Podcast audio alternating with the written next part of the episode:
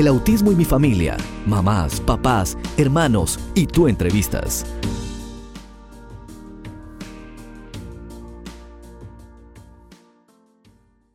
¿24 horas de asistencia porque no es independiente? Entonces, contá un poquito cuáles son los desafíos que tu hijita tiene para poder sobrepasar todas estas situaciones para que los padres puedan identificarse con esa situación que tú estás pasando. Bueno, el desafío más grande eh, que yo veo que ella puede tener ahora, yo creo que es más que, aparte de que ella es autista, es invidente, obviamente, el desafío más grande es la comunicación.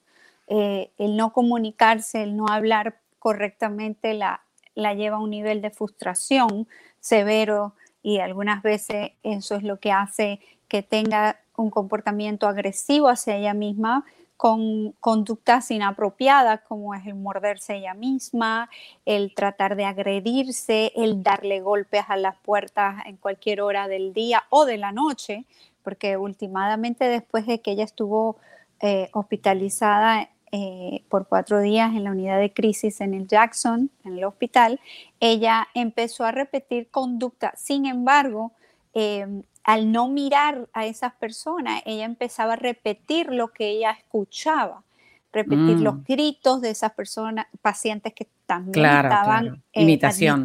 imitaban los, los gritos, imitaban las cosas e incluso conversaciones que ellos eh, daban alta voz, ella la repetía. Entonces, ah, desde que regresó el Jackson, eh, de haber sido discharged, ella empezó a maltratar las puertas, o sea, pegar gritos y darle a la puerta y gritos y gritos y gritos, o sea, llamar la atención de una manera más em, inapropiada porque ella no hacía eso, no, gritaba. Entonces, ¿cómo, ¿cómo lo canalizamos nosotros? Entramos, la calmamos, mami, ¿qué te pasa? Siempre verbal, lo verbal, la comunicación verbal es muy importante, no solamente porque ella no ve, sino que también eso le ayuda a, sentirse segura que el ambiente está más tranquilo, que no, no hay nada que, no está en el hospital, obviamente. Exactamente. Y entonces eh, esas situaciones las tratamos de canalizar siempre eh, con mucha comunicación, mucha comunicación, hablándole, aunque ella siempre todo lo está memorizando, que eso sí sabemos que lo memoriza y lo, y lo repite. Especialmente los sonidos, ¿no? Porque generalmente los no videntes tienen un oído desarrollado, una capacidad para poder registrar sonidos y frecuencias de una forma sobrenatural, básicamente. Sí, sí pero qué bueno que nos estás dando algunos recursos de cómo sobre llevar este estrés diario, que en tu caso, obviamente, el autismo más eh, que ella es no, vidente, lo hace todavía más desafiante. Em, y obviamente quiero que te quedes. Tengo otra invitada más que voy a presentar en unos segundos nada más, pero vamos a hablar de estos momentos de estrés tan grandes que, pasamos las madres y vamos a darles, tú le vas a dar estos tres pasos importantes para no llegar a lo que llegó esta mamá tan cruel que llegó a matar a su hijo. Vamos a presentar ahora a Liliana Marín, la reportera Liliana Marín. Hola Liliana, ¿cómo estás? Hola, profeta eh, Silvana Armentano. Hola, Joana. Eh, para mí es un gusto poder acompañarles no solamente como periodista y como comunicadora, pero sobre todo como madre de un joven eh, con el espectro de autismo. Y sí, em, estamos platicando, básicamente, esta conversación se inició y se abrió porque em, estos últimos días hemos estado abrumados, no solamente aquí en el sur de la Florida, sino en todo el país y en el mundo, sobre el caso de esta mujer de nombre Patricia Ripley, de 47 años, que ahogó a su niño, un niño que sufría del autismo. Y bueno, eso nos tiene conmocionados, de verdad, hablando del tema de qué la llevó a ella, cuáles fueron los detonantes para que ella tomara una decisión tan drástica. Ella mm, eh, reportó a las autoridades que unos hombres la estaban persiguiendo, que pararon el auto, que le dijeron que le, entregaran drogas y dinero y ella les dijo, no, no tengo drogas y dinero, yo, no soy narcotraficante y que los hombres se habían llevado al niño como secuestrado, luego al otro día encontraron al niño en un canal muerto. Y luego nos enteramos de que ella había tratado de hacer eso, ella trató de matarlo en un lago, de ahogarlo primero. Los vecinos lo salvaron y luego eh, pues volvió una segunda vez a intentarlo y, fue exitosa en quitarle la vida a Alejandro Ripley, un niño de nueve años que aparentemente era un niño hasta pasivo. Entonces, por eso estamos hablando de esto, porque estamos consternados, estamos angustiados.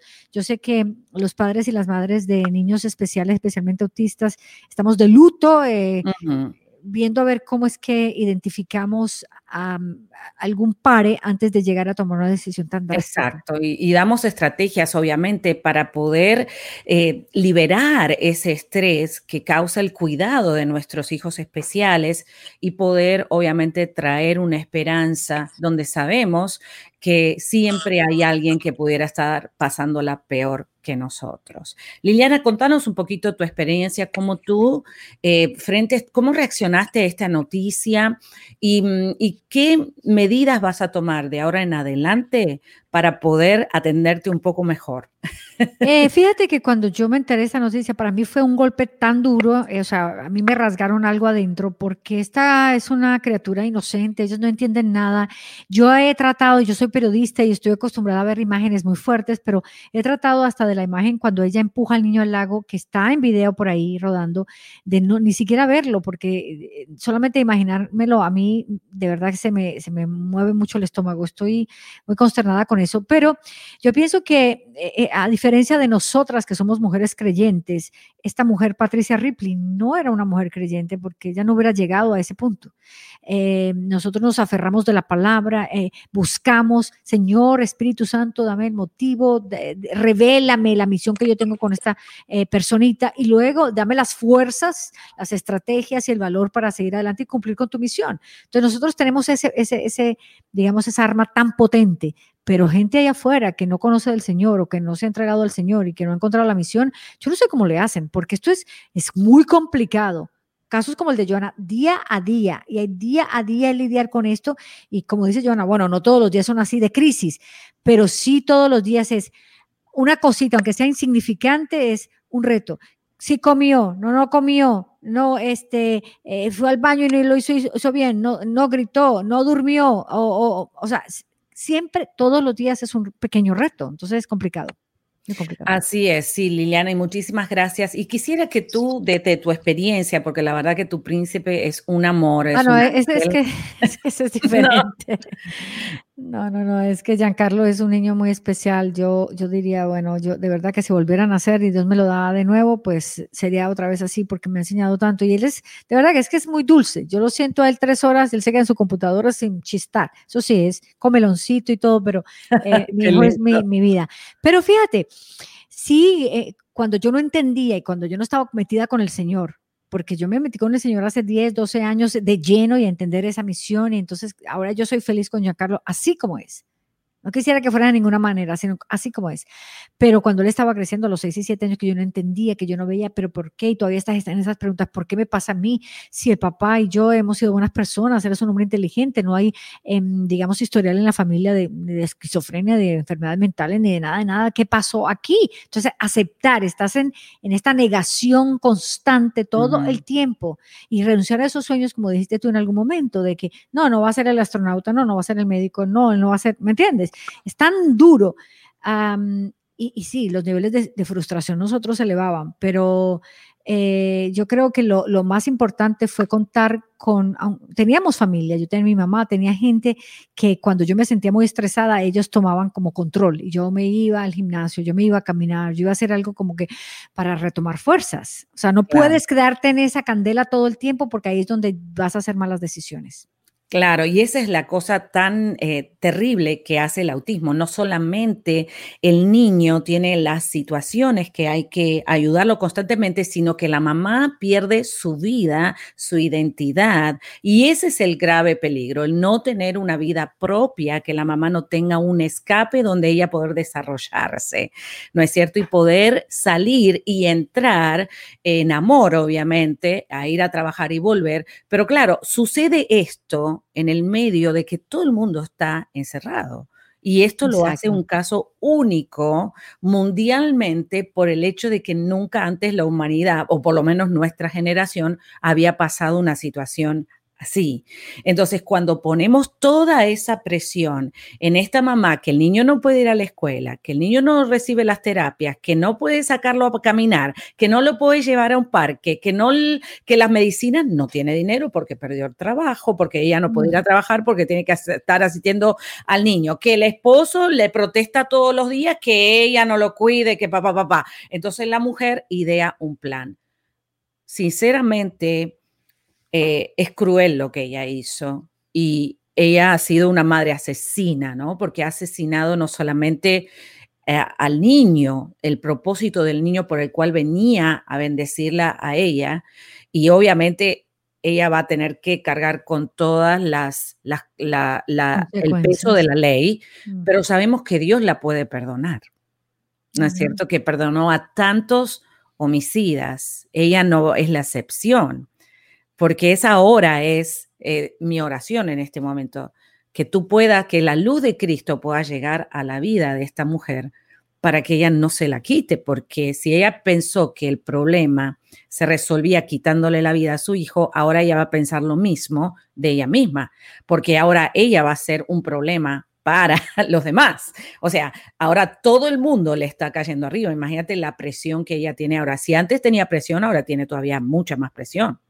¿No es cierto? O sea que generalmente... Eh, eh, especialmente, ¿qué, tú piensas, Liliana? Especialmente porque esta mujer, eh, Patricia Ripley, tiene otro niño. O sea, hay un mm. muchacho varón, grandecito, tendrá 17 años, es normal, que va a necesitar de, de, su madre, que va a necesitar de un padre que también está afectado.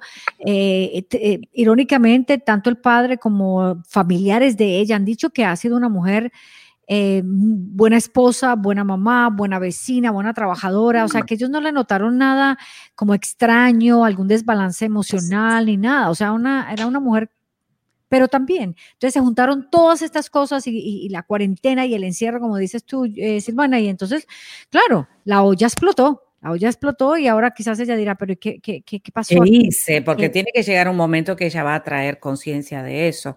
Si es que no tenemos una psicópata escondida ahí, ¿no? Porque si ella se mostró de una manera y después hizo otra cosa, no sé, yo no soy psicóloga para hacer eso, pero, eh, pero sí puedo decir, y en este programa quisiera que tú nos digas, Liliana, cómo tú haces para eh, manejar los estreses al nivel, obviamente, en el que tú estás si le pudieras dar tres ideas a las madres que así, que trabajan como tú, que tienen que salir muy temprano, dejar a su hijo encargado, em, encargado de que le den comida, que lo bañen, que lo cuiden, que, que todas las necesidades estén cubiertas, la parte financiera, tres ideas prácticas para que no lleguen a como esta mujer que se mostraba perfecta, la mujer superhéroe, pero por dentro había una procesión.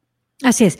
Lo primero que tienen que hacer es básicamente, como Joana lo sabe, nosotros tenemos que cuidarnos primero nosotras, aunque son egoísta, nosotras tenemos que estar muy fuertes y sólidas mental y físicamente para poder ayudar y, enfrentar lo que nos toca con estos niños. Cuando tú vas en un avión y de repente lo primero que te dicen es, tú aprende cómo ponerte la máscara para tú salvar al que está enseguida. No te dicen, eh, preocúpate por el del que está al lado y tú, no, porque si tú no tienes la máscara no vas a poder ayudar al otro. Entonces es así. Hay que uno estar armado, estar bien mental, el ejercicio, la buena comida te mantiene bien, la oración, la meditación, meditar mucho en el Señor, tener un network de amigos o amistades o familiares a los que puedas recurrir en algún momento de que tú te sientes así como con olla de presión, que está, papá, pa, el corazón te palpita muy rápido, entonces tú poder correr a ellos y que alguien te pueda dar una mano. Y luego también, muy importante, hay que cambiarle la dieta a los niños, porque los niños se ponen muy ah, hiperactivos con mucho dulce, con mucha soda, con comida chatarra. Tienes que cortar eso, porque yo sé que ellos los acostumbramos mal y a quien no le gusta la pizza, a quien no le gusta McDonald's. Bueno, nos encanta. yo levanto la, mano. Eh, la Coca-Cola, qué rico, todo eso, pero no, eso es fatal, eso es letal para los niños, porque entonces ellos se exacerban más, se agitan más con todo ese dulce, con esa comida chatarra.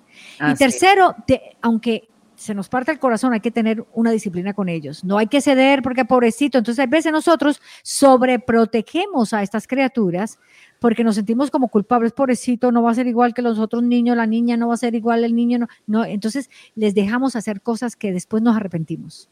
Hay que, ser, hay que ser estrictos con ellos. Eh, mira, eh, el padre de mi hijo, eh, Giancarlo, tiene 30 años y el papá le quiere amarrar los cordones de los zapatos. Y le digo, no, no, que él no es inválido. Dale, déjalo. Y él se los amarra mal, pero conmigo él amarra, yo lo pongo a lavar platos, yo lo voy a, mando a, la basura, a botar la basura. Él hace cosas conmigo. O sea que hay que, eh, eh, entre más tú lo eduques y entre más tú lo disciplines, más amor le estás demostrando, porque la Biblia lo dice, ¿verdad? Instruye al hijo en, en los caminos y él va a estar bien, va a estar bien porque tú no le vas a durar toda la vida y entre mejor personita la hagas, pues menos sufre cuando nosotros ya apartamos ante la presencia del Señor. Habiendo cumplido la buena eh, obra que el Señor nos encomendó. Ahí está, eso es muy bien, Liliana. Y Johanna, en tu situación, que es mucho diferente de la mía o de la de Liliana, ¿Qué, tres cosas tú le dirías a una, una mamá que tiene una hembra? Porque es muy diferente manejar a un varón que a una niña que tiene eh, su periodo menstrual todos los meses, que le va cambiando el cuerpo. Y que es ciega, porque la niña es ciega. Ese es otro factor muy complicado. Eh, pero yo conozco un niño no vidente que ganó el American Idol, ¿no es cierto? O sea que sí hay casos donde se puede trabajar, obviamente, y yo me imagino y estoy completamente convencida que tu princesa está súper archicuidada y llevada al máximo de su potencial, obviamente. Así que tres ideas que les puede decir a las mamás que están en un estrés en esta pandemia, encerradas, y que piensan que la única salida es deshacerse del problema. Está fuerte eso. ¿eh? Sí, sí. ¿Qué podemos hacer para no llegar a ese nivel, aparte de, obviamente, todos los consejos que dio Liliana? Sí, totalmente de acuerdo con Lili. Bueno, eh, es muy claro que primeramente debemos cuidarnos y, me gusta mucho el ejemplo que tú, que tú nos viste en referencia al avión. Siempre se lo he compartido a mi madre. Yo creo que si, si tú no estás bien, efectivamente no puede existir otra persona que, al lado tuyo que esté bien, ¿no? Em, cuidarnos a nosotras mismas, no solamente la salud mental, la espiritual es muy, muy, muy importante. La misma palabra de Dios lo, lo estipula. No simplemente debemos cuidar eh, nuestro cuerpo, sino nuestro espíritu. Y esa es la base fundamental para mí. Yo diría que la fuente, porque em, el, compartir información con amigos, con personas a las cuales tú escoges, eh, puede ser también un poquito, te las puedes estar jugando, pero siempre tienes que saber con quién hablar estos tipos de conversaciones, ¿no? Que son demasiado íntimos porque ya, ya estás involucrando mucha intimidad de, de ti hacia, hacia esa persona a la cual estás compartiendo esa información. So, es importante ver con quién hablas, escoger muy bien con quién hablas, una persona que siempre esté en la palabra, eh, compartiendo la misma creencia tuya, es, muy importante, sin evaluar la información que pueda tener una persona que no sea creyente, pero yo creo que, que, que es muy importante saber sentir que dentro de nosotros hay algo más, y ese algo más es nuestro espíritu que nos demanda, ¿no? Nos demanda en realidad esa, esa parte que muchos desconocen y desafortunadamente ella desconocida, esta mujer Patricia, desconocida esa parte, eh, eh, la hizo llevar a tomar una decisión totalmente incorrecta porque estamos llamados a escoger qué camino tomar y no tuvo la oportunidad de tomarlo antes, quizás si ella hubiera tenido eh, una persona... El soporte emocional. soporte emocional, ella hubiera quien quita conocido las ayudas primeramente, eh, sea financiera, sea de recursos para ayudar dónde dejar el niño, mientras ella pudiera estar tomando un tiempo para ella, que es muy importante, porque recuerda algo, nosotros sentimos algo por dentro, indiferentemente que seamos creyentes o no, siempre hay algo dentro de nosotros mismos que es lo espiritual, que nos dice que está bien y que no. Entonces ella tuvo que haber tenido ese momento, pero no le prestó atención porque era un momento de ella, era algo que venía de adentro. Entonces lo de afuera, lo de lo externo la consumió más. Yo no estoy justificando su acción, no es, no es justificable porque es un acto criminal y quizás el niño tuvo, antes de ese acto que ella tomó, eh, quizá tuvo abuso verbal, abuso, es muy eh, probable. negligencia, no lo sabemos porque muchas mm, cosas pudieron haber sucedido antes de que el detonante, que fue un fallo, que fue el primero, se, se haya logrado. Entonces, tres cosas importantes. Una, tu salud mental, obviamente, espiritual, y, otra que, el agotamiento físico de nosotros, sea por trabajo, sea por asistirlos a ellos, porque mientras más grandes se vuelven, más cansado es. Liliana tiene el ejemplo de, de, Giancarlo 30 años, la mía 19, no era lo mismo levantarla del piso cuando hace una eh, no perreta, pero sí no quiere pararse del piso, entonces ya no es una persona tratando de levantarla, sino dos y tres y cuatro, y no podemos, no podemos. Entonces el, agotamiento físico viene después, entonces es importante decir, ok, eh, prevenir. prevenir eso y, decir, voy a tomar un tiempo para mí, planearlo.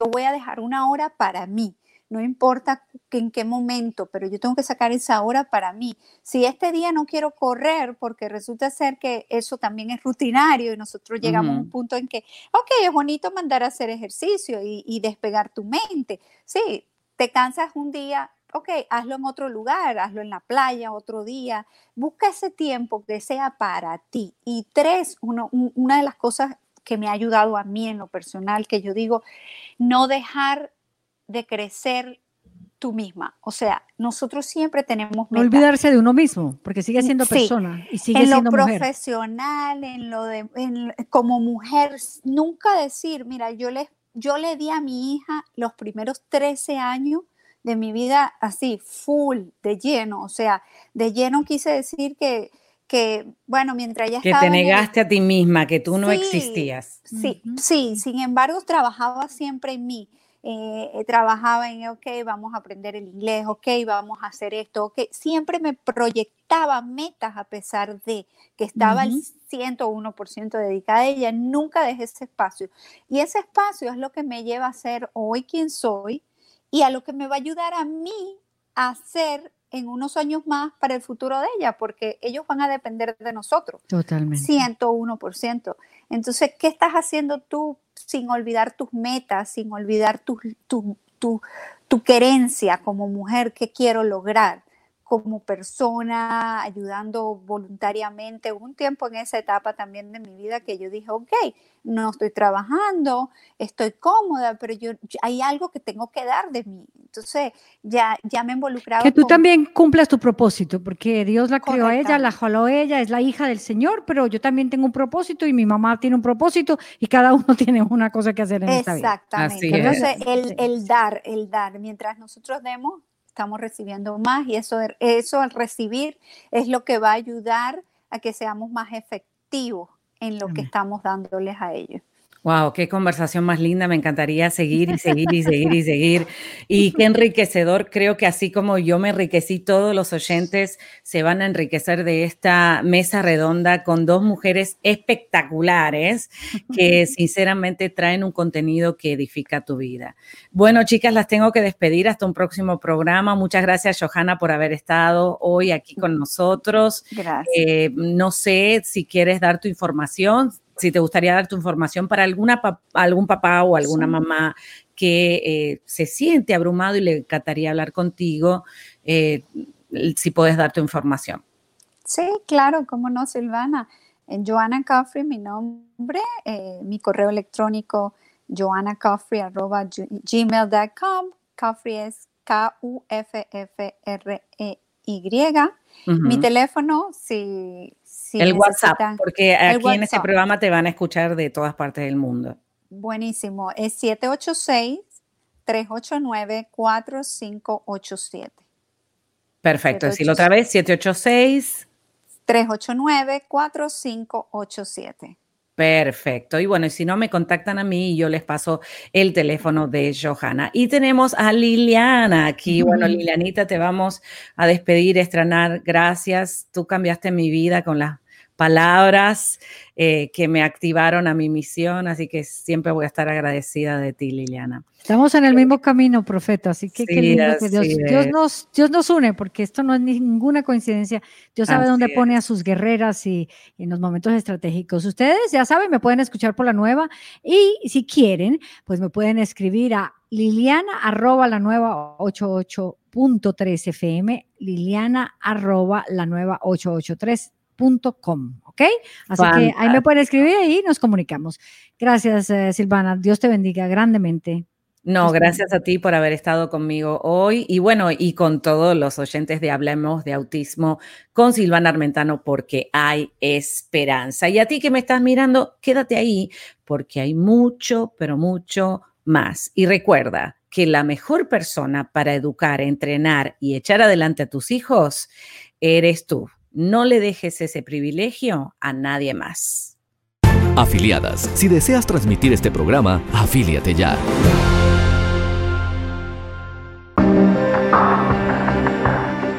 Esto fue Hablemos de Autismo con Silvana Armentano. Déjanos tu comentario.